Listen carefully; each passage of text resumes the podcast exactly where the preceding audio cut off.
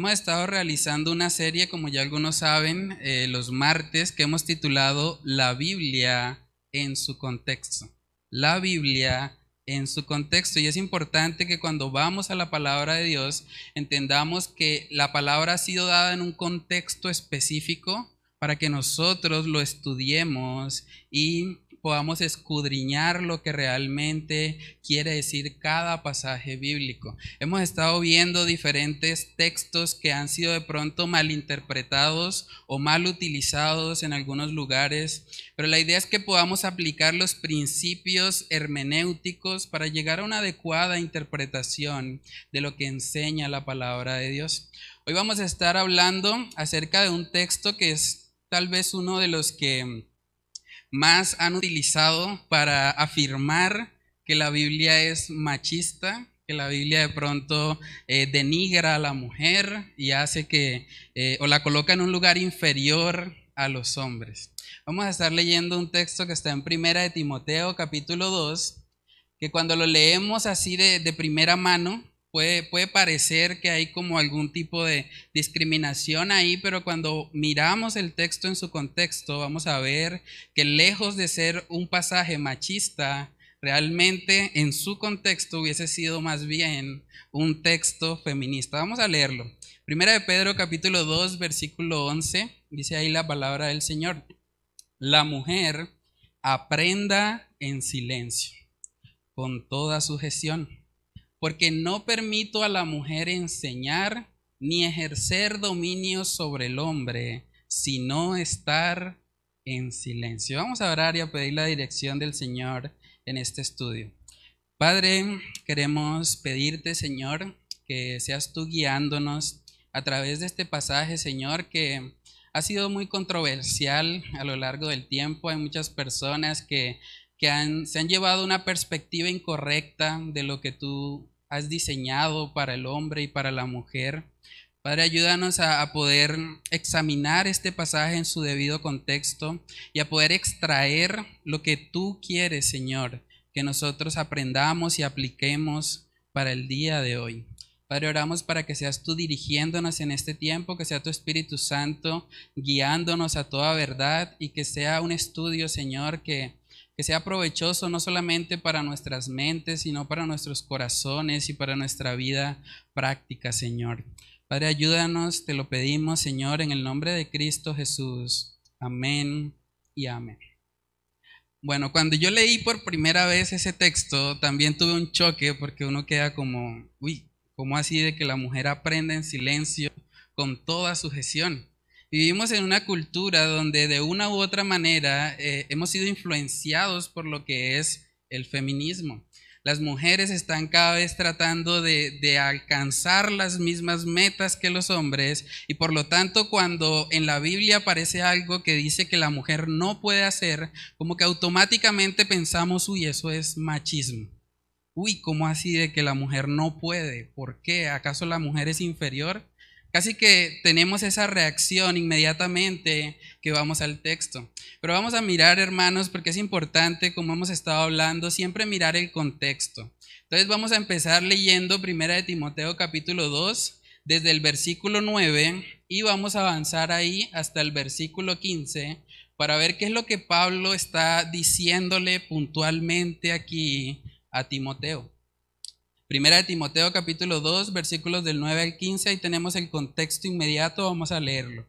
Dice, asimismo que las mujeres se atavíen de ropa decorosa, con pudor y modestia, no con peinado ostentoso, ni oro, ni perlas, ni vestidos costosos, sino con buenas obras, como corresponde a mujeres que profesan piedad. La mujer aprende en silencio, con toda sujeción, porque no permito a la mujer enseñar ni ejercer dominio sobre el hombre, sino estar en silencio, porque Adán fue formado primero, después Eva. Y Adán no fue engañado, sino que la mujer, siendo engañada, incurrió en transgresión, pero se salvará engendrando hijos si permaneciera en fe, amor y santificación con modestia. Con ese último texto es importante también aclararlo porque habla de salvación y uno podría pensar, ah, entonces la mujer solamente se puede salvar engendrando hijos. Pero si miramos el contexto, está hablando de la naturaleza de Eva. Cuando Eva asumió el liderazgo en el jardín del Edén, vemos que fue un desastre, ¿cierto? Pero aquí dice que la mujer se puede salvar de eso, de esa mala imagen de Eva, engendrando hijos, permaneciendo en fe, amor y santificación con modestia. Esas cualidades hacen que la mujer sea restaurada en cuanto a su posición de influencia en la iglesia. Entonces, bueno, vamos a mirar qué es lo que está hablando aquí Pablo a Timoteo. Él está dando instrucciones específicas acerca de cómo debía eh, llevarse lo que era la iglesia de Éfeso. Primera de Timoteo, y lo vamos a ver más adelante, fue escrita a este joven pastor para que él supiera cómo debía organizar la iglesia de Éfeso que estaba a su cargo.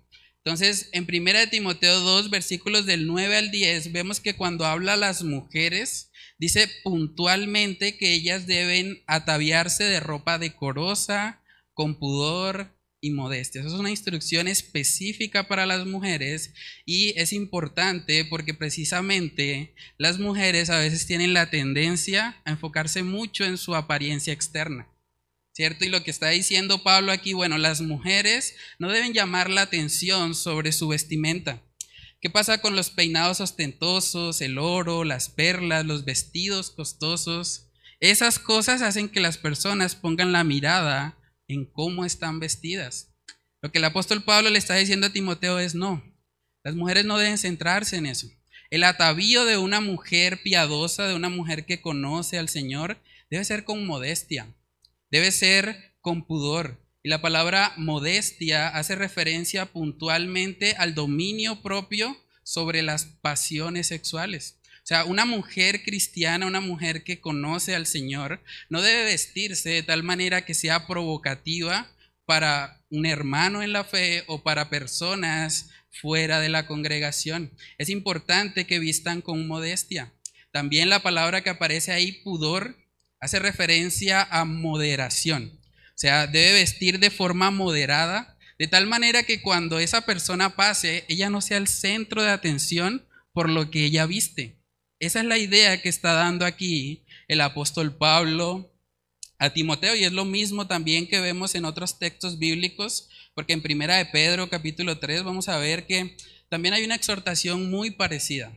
Primera de Pedro capítulo 3 versículos del 3 al 6, vamos a ver ahora cómo lo dice Pedro respecto a la vestimenta de las mujeres. Dice Primera de Pedro 3 verso 3, vuestro atavío no sea el externo y otra vez dice, de peinados ostentosos, de adornos de oro o de vestidos lujosos, sino el interno, el del corazón, en el incorruptible ornato de un espíritu afable y apacible, que es de grande estima delante de Dios.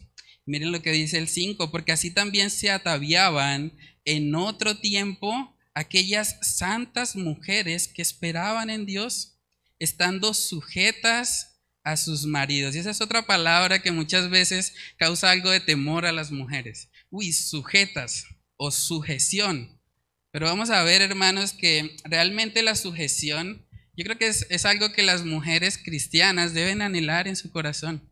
Así como un hombre debe anhelar amar a su esposa como Cristo amó a la iglesia, ese debe ser el estándar para el hombre. También para la mujer el estándar es la sujeción sujetarse a su esposo y vivir conforme al diseño que Dios ha establecido. Dice luego en el 6, como Sara obedecía a Abraham llamándole Señor, del cual vosotras habéis venido a ser hijas si hacéis el bien sin temer ninguna amenaza. Entonces aquí vemos que el apóstol Pedro también dice algo parecido respecto al atavío de las mujeres. La instrucción específica es que no llamen la atención sobre sí mismas o sobre lo que tienen puesto.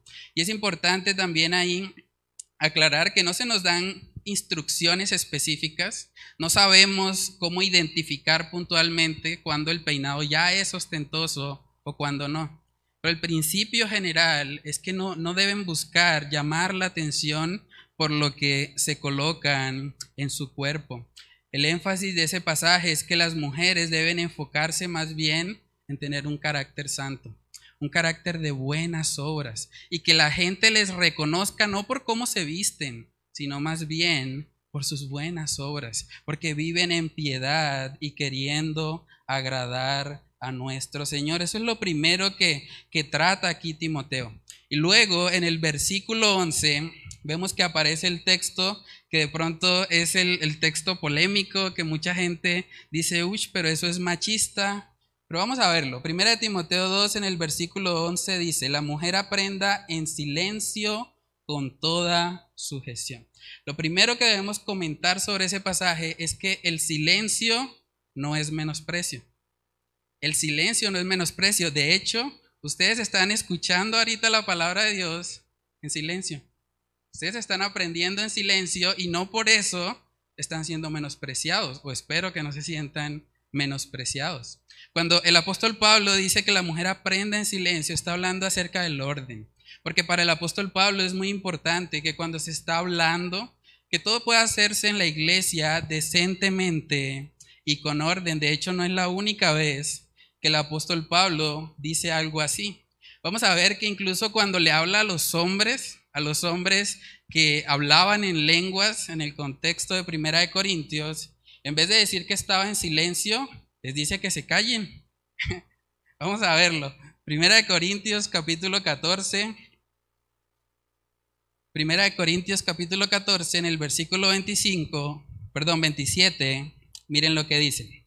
Si habla alguno en lengua extraña, sea esto por dos o a lo más tres y por turno y uno interprete. Es importante aclarar que solamente los hombres podían hablar públicamente en lenguas. Tal vez en un próximo episodio vamos a hablar un poco acerca del don de lenguas, pero aquí vemos ahora en el versículo 28 que para esos hombres que hablaban en lenguas, miren lo que dice, y si no hay intérprete, calle en la iglesia y hable para sí mismo y para Dios.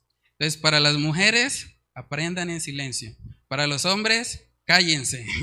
Si están hablando de, de, tal manera que no sea evidente cuál es la enseñanza en la congregación. Ellos debían callarse para poder escuchar a los otros que estuviesen hablando en lenguas y que el intérprete estuviese enseñando a la congregación. Entonces, hermanos, el hecho de que diga que aprenda en silencio, no debemos tomarlo como un, ataque a la mujer o, o que el apóstol Pablo quiera denigrarla, para nada. Es más bien una cuestión de orden. Ahí en Primera de Corintios también en el versículo 14, él les exhorta a los creyentes a que todo sea hecho decentemente y con orden decentemente y con orden, porque cuando hay ese orden, cuando una sola persona está hablando, podemos todos ser edificados. Y es lo mismo que pasa hoy por hoy en las iglesias. Entonces, lo primero que debemos aclarar es eso. Lo segundo es que el texto que aparece ahí de primera de Timoteo 2.11 en el idioma original es un imperativo. Cuando ahí dice la mujer aprenda en silencio, no es una sugerencia, es un mandato. Las mujeres deben aprender. Y por eso les decía al comienzo que este texto en su debido contexto más bien hubiese sido considerado un texto feminista. Porque para el contexto de la época los judíos consideraban que las mujeres no se perdía el tiempo enseñándolas. Las mujeres no se les dedicaba tiempo para darle una enseñanza bíblica, para nada. Y eso es bastante fuerte. De hecho, los escribas recomendaban no hablar mucho con una mujer, ni siquiera los que eran casados con su propia esposa. Porque decían que si ellos hablaban con una mujer mucho tiempo, iban a estar bajo maldición. Entonces lo que el apóstol Pablo está diciendo aquí es una restauración grande para las mujeres, porque está diciendo que las mujeres deben aprender. O sea, y la iglesia debe enseñar a las mujeres. Eso era algo que iba a volarle la cabeza a los judíos, a los escribas, porque ellos vivían con un machismo muy arraigado que hacía que ellos menospreciaran a la mujer. Entonces, este pasaje, en vez de denigrar a la mujer, lo que está haciendo es dignificarla. ¿Recuerdan cuando nuestro Señor Jesús se encontró con la mujer samaritana? Vamos a ver ese pasaje. Juan capítulo 4. Vemos que Jesús se encuentra con una persona que es doblemente rechazada.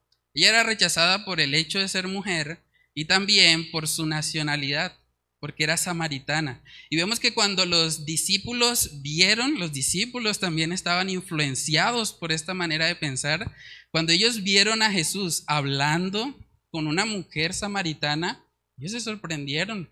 Vamos a verlo. Juan capítulo 4, verso 27, dice ahí la palabra del Señor. En esto vinieron sus discípulos y se maravillaron de que hablaba con una mujer.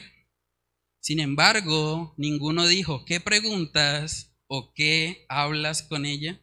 Es curioso porque los discípulos estaban muy impactados. Hablar con una mujer de por sí era algo que no hacían ninguno de los judíos ni fariseos de la época y hablar públicamente, de tal manera que todos vieran, era algo que tenía un gran impacto en la sociedad. Pero hermanos, Jesús vino precisamente para dignificar a la mujer. Y vamos a hablar más de eso. De hecho, en Juan capítulo 4 vemos que Jesús no solamente habló con la mujer samaritana, Jesús enseñó a la mujer samaritana. Vamos a verlo. Ahí mismo en Juan capítulo 4, en el versículo 21, miren lo que dice. Jesús le dijo, mujer, créeme que la hora viene cuando ni en este monte ni en Jerusalén adoraréis al Padre. Vosotros adoráis lo que no sabéis. Nosotros adoramos lo que sabemos, porque la salvación viene de los judíos. Miren lo que dice el 23. Mas la hora viene y ahora es cuando los verdaderos adoradores adorarán al Padre en espíritu y en verdad. Porque también el Padre, tales adoradores, busca que le adoren. ¿Saben que la primera persona en recibir esta enseñanza fue la mujer samaritana. Jesús enseñó a una mujer. Increíble, eso, eso era algo que en su contexto era impensado. Pero vemos que Jesús no se dejaba llevar por los prejuicios de la época. Jesús dignificó a la mujer. Entonces, hermanos, este texto de Primera de Timoteo capítulo 2, versículo 11, realmente está dando un mandato de Pablo a Timoteo de que la mujer debe aprender. La mujer debe ser enseñada, debe ser instruida, debe crecer en el conocimiento de Dios. Debe aprender en silencio con toda sujeción y también es importante aclarar el tema de la sujeción. Hablamos hace poquito en la reunión de parejas de lo que no es la sujeción. Si usted quiere llevar una hojita de ese estudio, ahí lo tenemos. Em, este sábado tuvimos nuestra reunión de parejas y fue un tiempo muy especial en el que estuvimos hablando precisamente de los roles que cada uno cumple en el matrimonio. Hablamos de los mandamientos para los esposos y los mandamientos para las esposas. Pero realmente, hermanos, la sujeción no es una palabra que debe atemorizar a las mujeres cristianas. Menos aún si el Señor les ha concedido la gracia de tener un esposo creyente. Porque el mandato para el esposo es que debe amar como Cristo amó a la iglesia y se entregó a sí mismo por ella. Entonces, sujetarse a un hombre así realmente no sería muy difícil. Es un hombre que está buscando continuamente el bienestar de su esposa. Ahora es importante también que cuando llegamos a pasajes así, entendamos que el que está diciendo que la mujer aprenda en silencio es el Señor a través del apóstol Pablo. Realmente nosotros no podemos, los hombres no podemos acercarnos a las mujeres y decirle, usted aprenda en silencio. Porque nosotros no somos el Espíritu Santo. Lo mismo que pasa cuando hablamos de los roles del hombre y la mujer. La mujer no debe acercarse al hombre y decirle, tú debes amarme como Cristo amó a la iglesia. Realmente Dios es el que da ese mandato y nosotros no somos el Espíritu Santo. Entonces lo que hacemos es llevar a las personas a la palabra, pero no podemos imponerles eso. Entonces es importante, aquí dice la mujer aprende en silencio, no dice que los hombres hagan que las mujeres aprendan en silencio. Es el Señor el que manda directamente a las mujeres a hacer eso y precisamente, como ya hablamos, está relacionado con el orden y la atención que eso les va a facilitar para poder aprender la palabra. Luego vemos en el versículo 12 que aparece el siguiente texto que ha sido también muy polémico. Primera de Timoteo capítulo 2, en el versículo 12 dice, porque no permito a la mujer enseñar ni ejercer dominio sobre el hombre, sino estar en silencio. Cuando uno llega a un pasaje así, uno dice, uy, pero ¿cómo así de que la mujer no le permiten? ¿Por qué? La cultura en la que estamos muchas veces promueve eso. Pero vamos a ver las razones que da ahí el apóstol Pablo de por qué él no permite a la mujer enseñar ni ejercer dominio sobre el hombre.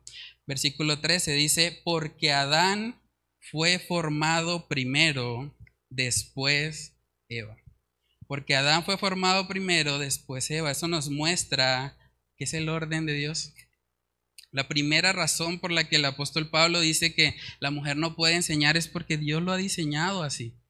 Hay gente que cuando llega a este pasaje dice, no, es que eso eran las mujeres de esa época, pero la razón que está dando el apóstol Pablo no es cultural. No está diciendo, no, es que las mujeres en Éfeso son complicadas, pero las otras que son más mansas, ellas sí pueden enseñar. No dice eso.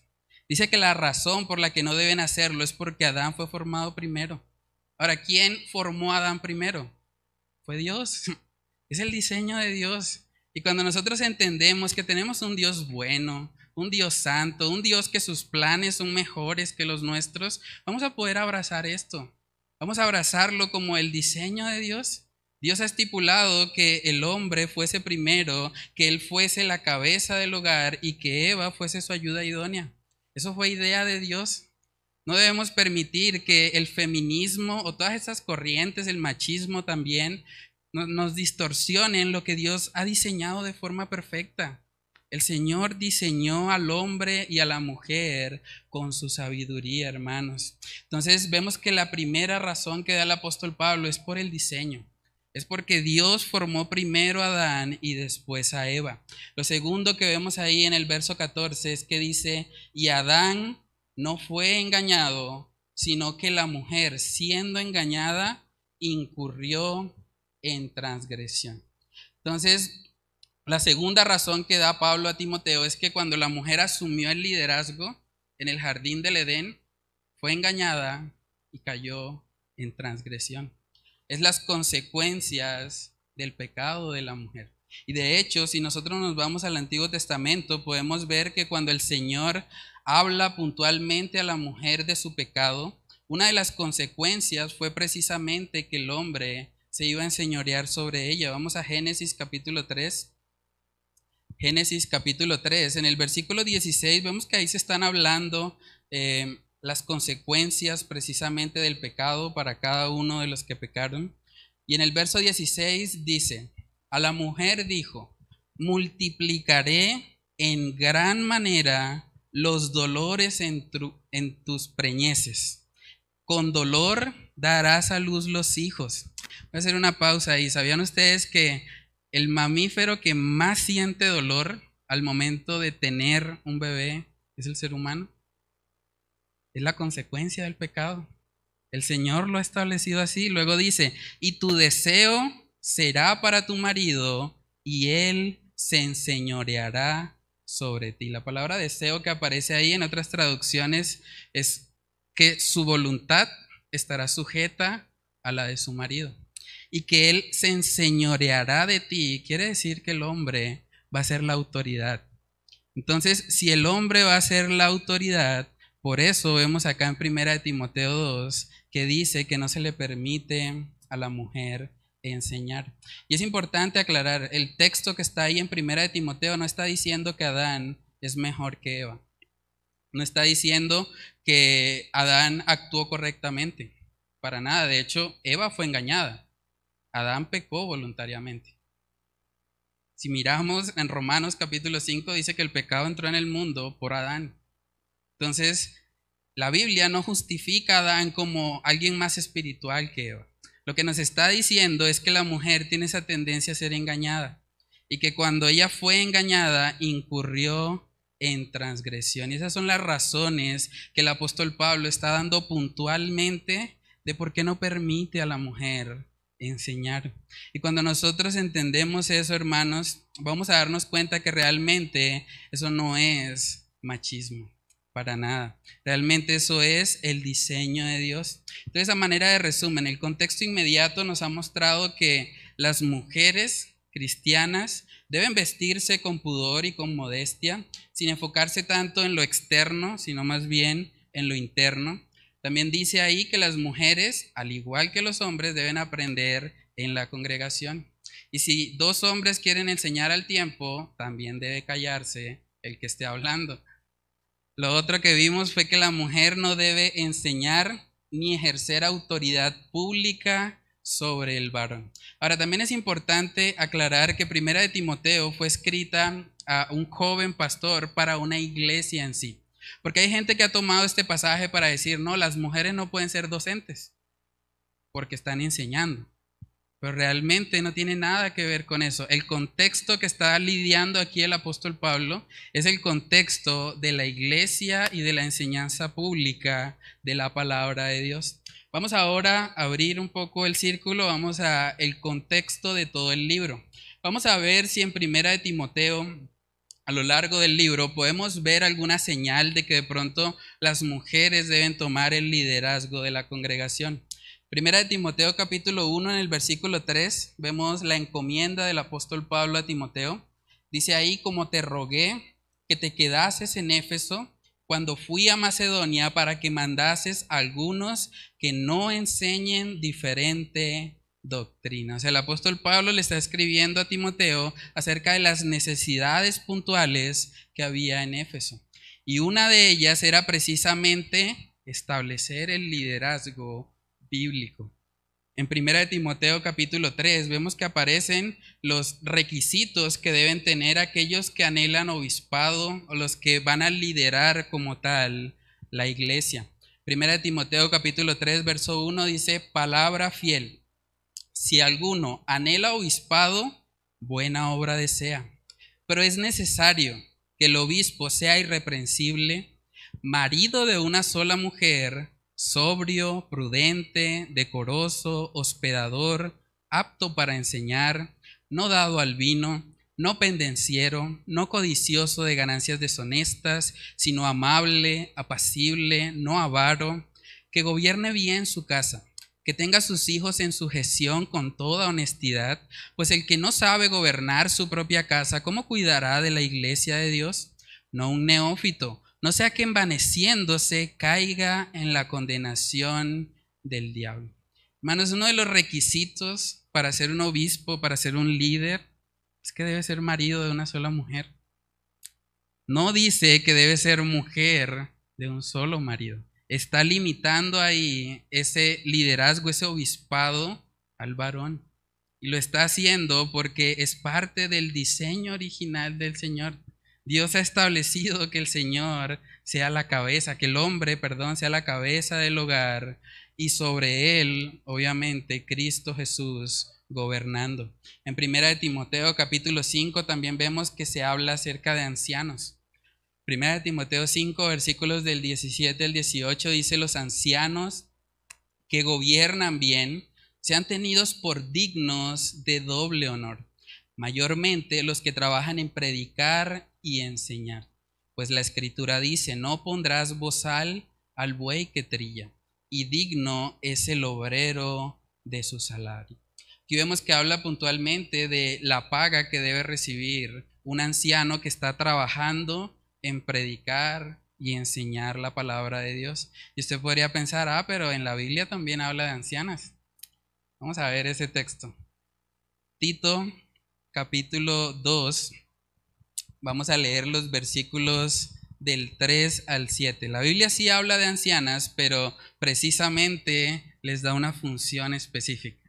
Tito capítulo 2, verso 3 dice, las ancianas asimismo sean reverentes en su porte, no calumniadoras, no esclavas del vino, maestras del bien, que enseñen a las mujeres jóvenes a amar a sus maridos y a sus hijos, a ser prudentes, castas, cuidadosas de su casa, buenas, sujetas a sus maridos, para que la palabra de Dios no sea blasfemada. ¿sí? Entonces, aquí vemos una vez más que se repite el asunto de la sujeción. Yo las animo a las mujeres, ustedes pueden buscar en la Biblia una concordancia cuántas veces habla de la sujeción como una virtud. Y es importante que las mujeres entiendan eso para que no sean influenciadas por las corrientes de este mundo que les están diciendo que sujetarse es algo que las hace inferiores, es algo que las coloca en, un lugar por debajo del varón. Entonces, hermanos, cuando nosotros vemos el contexto del libro, podemos ver que Timoteo o Pablo le está escribiendo a Timoteo que el liderazgo debe ser masculino. Cuando Pablo le escribe a Tito respecto a las ancianas, le dice que las ancianas deben enseñar a otras mujeres. ¿Para qué? Para que ellas puedan amar a sus maridos y vivir de tal manera que la palabra de Dios no sea blasfemada. Lo tercero que vamos a estar mirando hoy es que debemos evaluar el análisis de toda la Biblia.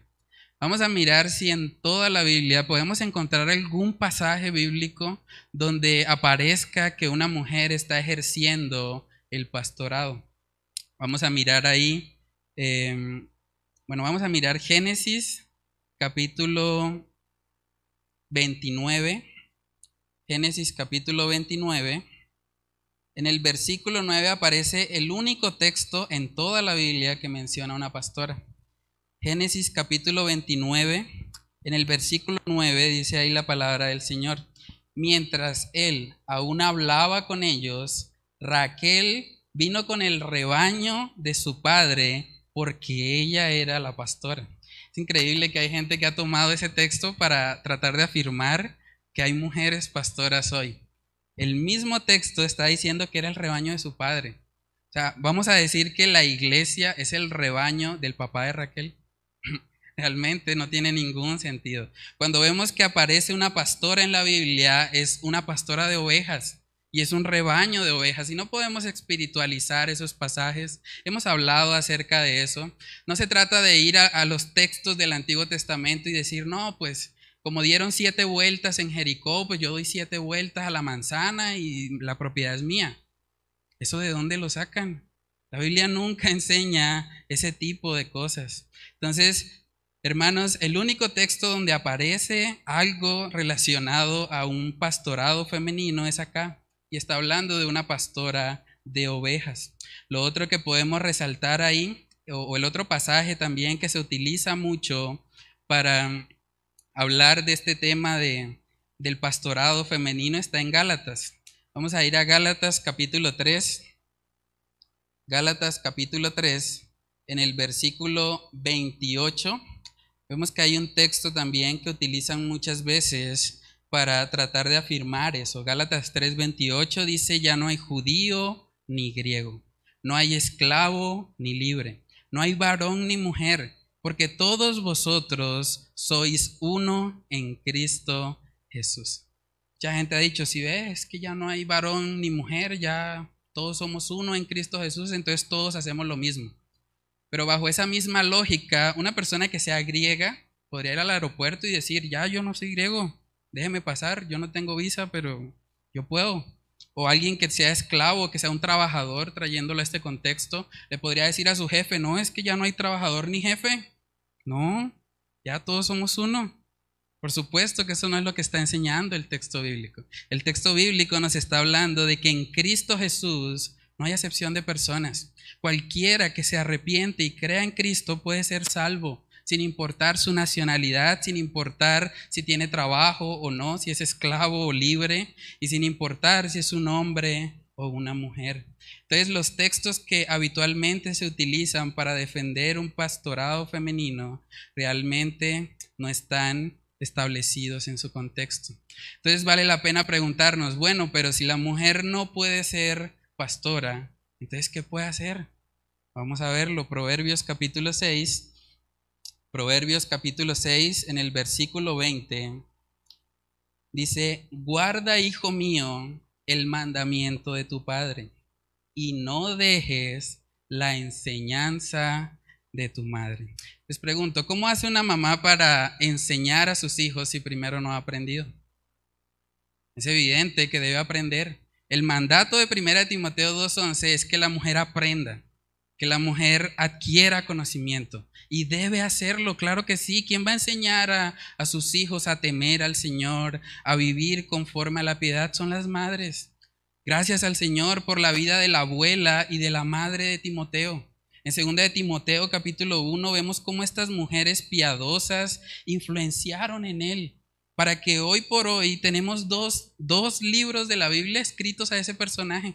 Segunda de Timoteo capítulo 1 versículo 5 dice ahí, trayendo a la memoria la fe no fingida que hay en ti, la cual habitó primero en tu abuela Loida y en tu madre Eunice, y estoy seguro que en ti también.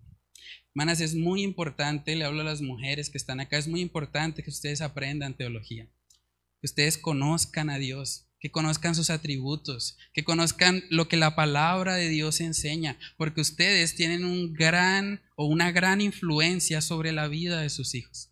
Ustedes no saben si, si van a criar al próximo Timoteo, si ustedes van a ser los instrumentos para que más personas misioneros vayan al mundo y lleven el mensaje de salvación. Las mujeres tienen esa influencia. En Primera de Corintios capítulo 11, Primera de Corintios capítulo 11 también vemos el orden que el Señor ha establecido para el hogar y que también quiere verlo reflejado en la congregación. Primera de Corintios 11, versículo 3 dice, pero quiero que sepáis que Cristo es la cabeza de todo varón y el varón es la cabeza de la mujer y Dios la cabeza de Cristo. Ese texto me llama mucho la atención porque está hablando de los roles, pero termina diciendo, y Dios la cabeza de Cristo. Y uno pensaría, pero esa frase ahí como, ¿por qué o qué? Saben que cuando miramos a Cristo Jesús en los evangelios, dice que Jesús se sujetó en todo al Padre. Él se sujetó en todo al Padre. Ahora, por Jesús sujetarse al Padre, Él no perdió dignidad. No fue que Jesús es inferior al Padre porque se sujetó a Él, ¿no? Lo que nos está mostrando aquí el pasaje es que así como Dios es la cabeza de Cristo, la mujer se sujeta al varón, porque Él es la cabeza que Dios ha establecido para su hogar. Imagínense lo complicado que sería, por ejemplo, para una mujer pastora. Vamos a imaginarnos eso. Una mujer pastora dice, bueno, yo llego a la iglesia y yo soy la autoridad, porque soy la pastora. Y en el hogar, Primera de Corintios 11:3 dice que la cabeza es el varón. Entonces esa mujer pastora tendría que en, el hogar cambiar de rol. En el hogar ella, el marido es la cabeza y luego cuando llega a la iglesia, entonces ahora ella es la cabeza. ¿Se imaginan la cantidad de problemas que eso traería? Por eso es que muchas de esas mujeres pastoras quieren estar siempre en la iglesia. Porque ahí ellas mandan, ahí ellas son la autoridad. Pero si vemos, hermanos, el diseño de Dios para el hogar es que el hombre sea la cabeza. Y eso no quiere decir, vale la pena aclararlo, que los hombres seamos más inteligentes que las mujeres o que tengamos más capacidades. Yo sé que hay mujeres que podrían predicar mucho mejor que yo, pero realmente no se trata de eso. Se trata del diseño de nuestro Dios, de cómo Él lo ha establecido. El feminismo, hermanas, le ha hecho creer a las mujeres que son inferiores y no hacen lo mismo que los hombres. Pero eso no es lo que la Biblia enseña para las mujeres. Hay una frase que me llama mucho la atención. La frase dice que la mujer no fue creada para hacer todo lo que hace un hombre. La mujer fue creada para hacer todo lo que un hombre no puede hacer. Hermanas, la influencia que tienen las mujeres en los hijos es algo especial que el Señor les ha dado y que deben aprovechar para la gloria de nuestro Dios. A lo largo de toda la Biblia vemos que el Señor dignificó a la mujer. ¿Saben que las primeras testigos de la resurrección fueron un grupo de mujeres? Fueron las primeras en ir y testificar que Jesús había resucitado. También vemos que la Biblia manda a los líderes de la iglesia, como acabamos de verlo, a que enseñen a las mujeres. El Señor está interesado en que las mujeres aprendan y crezcan en su comunión con el Señor. También, hermanos, la Biblia dice en el contexto del matrimonio que los maridos deben amar a sus esposas como Cristo amó a la iglesia. Busquen todas las demás religiones del mundo, miren los musulmanes, los hinduistas, y busquen cuál religión dice al hombre que debe morir por su esposa. No lo hay. El cristianismo bíblico es el único que dignifica a la mujer y la coloca como alguien digna de honra, como alguien que merece que su esposo dé su vida por ella. Eso es lo que vemos en la escritura. Ahora también es importante aclarar que las mujeres sí pueden enseñar a los hombres. Sí pueden enseñar a los hombres, pero en un contexto donde la autoridad masculina no sea socavada. Y eso es muy importante también entenderlos, porque hay gente que ha dicho, no, si la enseñanza viene de una mujer, yo no la recibo. Pero aquí vemos que el contexto de Timoteo es precisamente la adoración pública en la iglesia. Pero si una mujer enseña de una forma que no esté socavando el liderazgo masculino, claro que puede hacerlo. De hecho, la mujer samaritana salió de ahí a enseñar a otros hombres quién es Jesús ella no se convirtió en la pastora de Samaria, pero ella fue y predicó el Evangelio y les enseñó lo que Jesús le había dicho. Entonces eso es muy importante también. En el Antiguo Testamento y también en el Nuevo vemos mujeres enseñando a hombres, pero siempre en un contexto donde no se está sobrepasando la autoridad del varón. Vamos a primera de Samuel, capítulo 25, para ver cómo una mujer le habló al personaje tal vez más importante de esa época. Primera de Samuel capítulo 25 versículos del 21 en adelante. Dice ahí la palabra de Dios. Y David había dicho, ciertamente en vano he guardado todo lo que éste tiene en el desierto, sin que nada le haya faltado de todo cuanto es suyo. Y él me ha vuelto mal por bien Así haga Dios a los enemigos de David y aún les añada que de aquí a mañana de todo lo que fuere suyo no he de dejar con vida ni un varón. Y cuando Abigail, una mujer, vio a David, se bajó prontamente del asno y postrándose sobre su rostro delante de David, se inclinó a tierra y se echó a sus pies y dijo, Señor mío, sobre mí sea el pecado mas te ruego que permitas que tu sierva hable a tus oídos y escucha las palabras de tu sierva. ¿Sí cómo esta mujer se acerca de forma muy respetuosa? Ella estaba hablando con el rey, con el personaje más importante de esa época. Ahora vamos a ver cómo responde David después de que esa mujer se acerca a hablarle para persuadirlo de que no vaya a matar a Nabal. Primera de Samuel capítulo 25, verso 32. Dice, y dijo David a Abigail, ¿usted quién es para hablarme a mí que soy el rey de este pueblo? ¿Dice eso? No. Dice, bendito sea Jehová, Dios de Israel, que te envió para que hoy me encontrases, y bendito sea tu razonamiento, y bendita tú que me has estorbado hoy de ir a derramar sangre y a vengarme por mi propia mano. Si ven al rey David reconociendo la influencia piadosa de esta mujer, él dice, bendito sea tu razonamiento. Me convenciste de que no debía ir a matar a Nabal. Gracias a Dios por tu vida. En otras palabras, es lo que está diciendo el rey David. Entonces las mujeres sí pueden enseñar siempre y cuando sea en un contexto donde no sea socavada la autoridad del varón. También en el Nuevo Testamento, en Hechos capítulo 18, podemos ver que una pareja se acerca a un predicador llamado Apolos y les enseña. Hechos capítulo 18, en el versículo 26 dice, y comenzó a hablar con denuedo en la sinagoga, pero cuando le oyeron Priscila y Aquila, le tomaron aparte y le expusieron más exactamente el camino de Dios. La palabra en el original quiere decir que le catequizaron.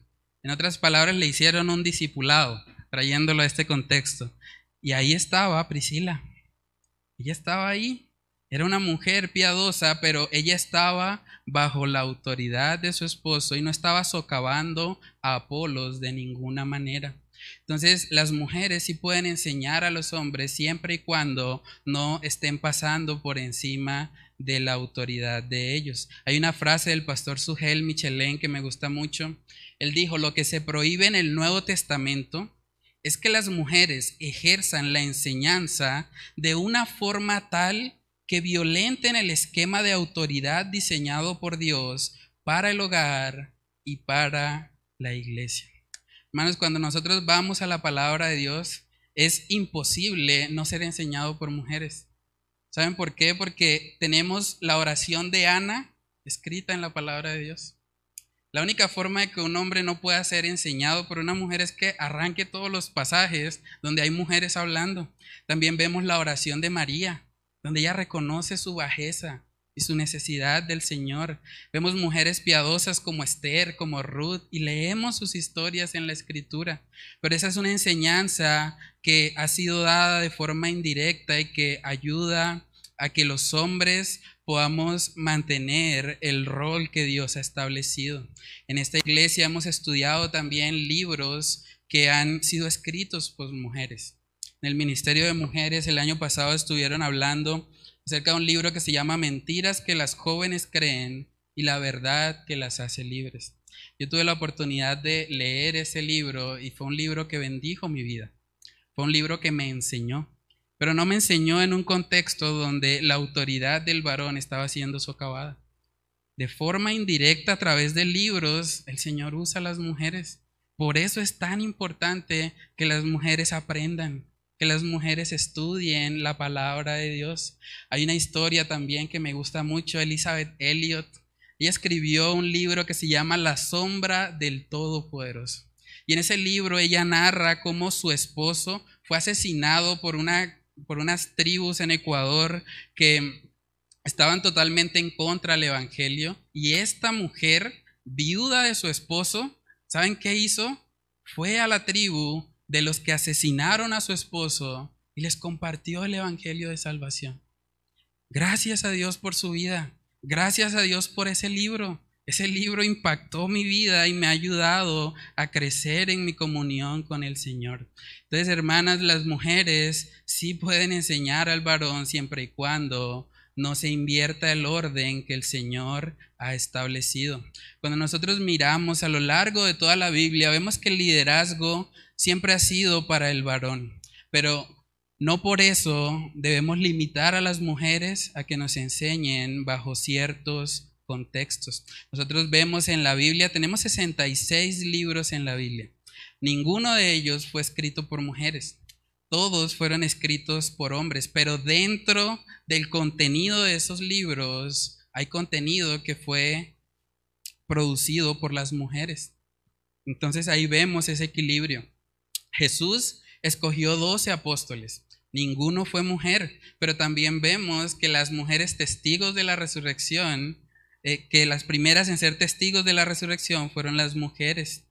Los ancianos que vemos que fueron ordenados en el libro de Hechos fueron hombres. Los diáconos que iban a servir a las mesas fueron hombres. Pero vemos mujeres sirviendo a la par con esos hombres y buscando realmente el beneficio de la congregación.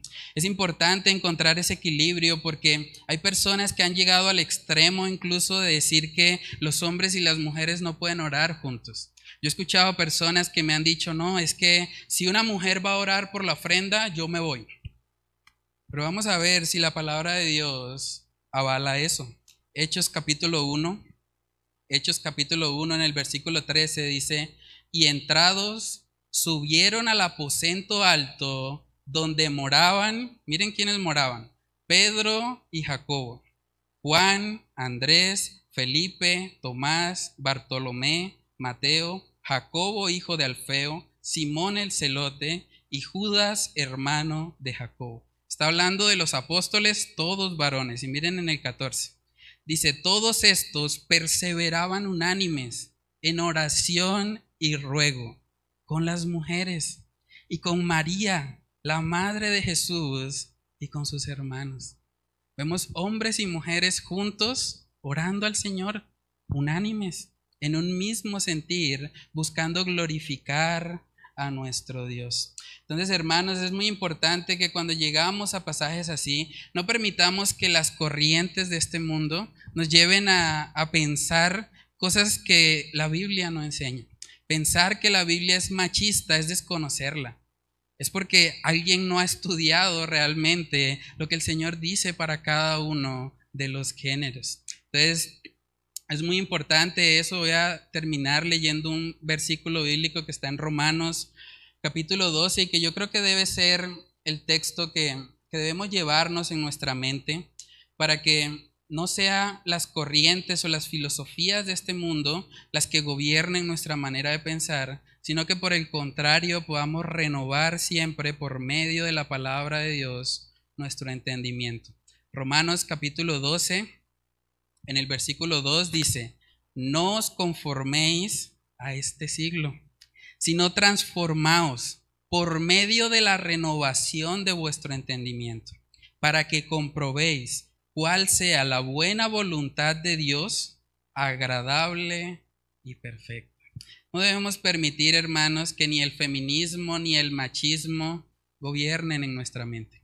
Lo que debe gobernar es la palabra de Dios. Dejemos que sea la palabra de Dios y no las corrientes de este mundo las que definan cómo debemos comportarnos y las que definan cómo debe ser el liderazgo de la iglesia y del hogar. Vamos a orar. Padre, te damos muchas gracias, Señor, por este tiempo. Gracias por este estudio de tu palabra, Señor, donde nos muestras cómo en tu sabiduría, Señor, has diseñado el matrimonio de tal manera que el hombre debe ser la cabeza del hogar y la mujer debe ser su ayuda idónea.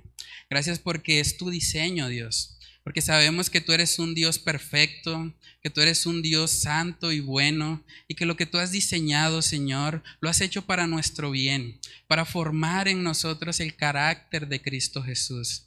Padre, yo te pido que seas tú ayudándonos a, poder combatir todas esas ideologías que, vienen de este mundo, de esta sociedad, donde nos han hecho creer, Señor, que, que tu palabra enseña cosas que no son Padre, ayúdanos a, poder siempre estarnos renovando por medio de tu palabra.